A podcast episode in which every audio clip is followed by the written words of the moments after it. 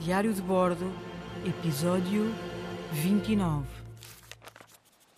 Elcano e a sua nau Victoria já iam lançados no Oceano Índico de regresso a casa, mas tinham que passar pelo Cabo das Tormentas, o que não seria fácil.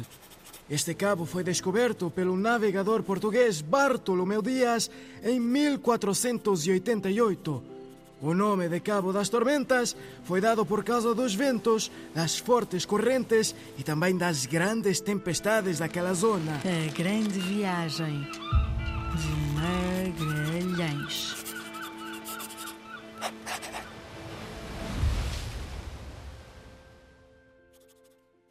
Contudo, o rei de Portugal, naquela altura Dom João II, não gostando desse nome, decidiu mudar para algo mais inspirador, como Cabo da Boa Esperança, o que cá para nós é bem mais esperançoso e mete menos medo. Voltando à viagem, Elcano estava decidido a passar por este cabo, mas alguns membros da tripulação sugeriram mudar a rota por Moçambique, mas essa proposta foi recusada porque Moçambique pertencia aos portugueses. Obrigado, homens, pela sugestão. Mas seria imprudente da minha parte cometer o risco de sermos apanhados depois de tanta luta para chegar aqui. Sim, senhor, meu comandante. A 6 de maio de 1522, Elcano cruzava o cabo em direção à Espanha, mas não se aproximava muito da costa para não ser avistado por barcos inimigos. Foram cerca de dois meses sem ver terra e a falta de comida e água obrigaria a embarcação a atracar em Cabo Verde, território dos portugueses. Homens, vamos aportar aqui. Pigafetta, Pigafetta, reúne todos os homens, pois tenho instruções a dar. Sim, senhor comandante. Homens todos juntos! O comandante vai falar. Obrigado por estarem todos.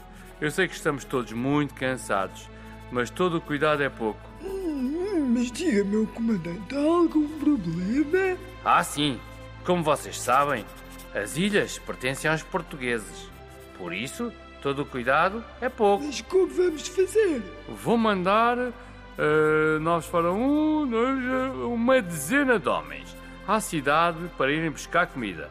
Mas se perguntarem o que nos traz aqui, vocês vão dizer que viemos das Américas e que estamos a reparar a nau. Digam uh, que temos, olha, um problema no mastro. Entendido? E como é que vamos à cidade? Boa pergunta, marinheiro. Boa pergunta. Passado três anos, uma boa pergunta. Olha, vão à cidade de Chalupa. E assim foi.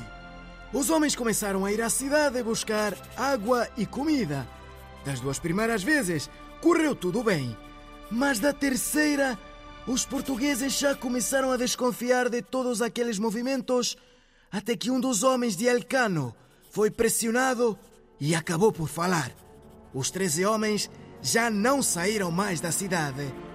Entretanto, Nanau, Elcano e o resto da tripulação ficaram impacientes pela ausência dos homens. Os nossos colegas das outras vezes nunca demoraram tanto tempo. Deve ter passado alguma coisa. Hum. Um dos homens de vigia apercebe-se de movimentos estranhos. Atenção, comandante, atenção! Vem na nossa direção vários barcos. Homens, içar as velas com rapidez.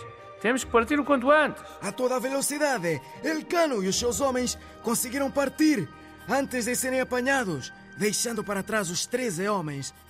Havia um bem maior a cumprir e nada era mais importante do que terminar a viagem. Dia 6 de setembro de 1522. Que emoção! Lembro-me como se fosse hoje. Era sábado, tínhamos chegado ao porto de San Lucar de Barrameda. Desde que tínhamos partido até regressarmos, quase três anos depois, segundo os meus cálculos, percorremos mais de 14.460 léguas. Demos a volta ao mundo inteiro, indo sempre de leste a oeste. Das duas centenas de homens que partiram para esta expedição, só 18 regressaram.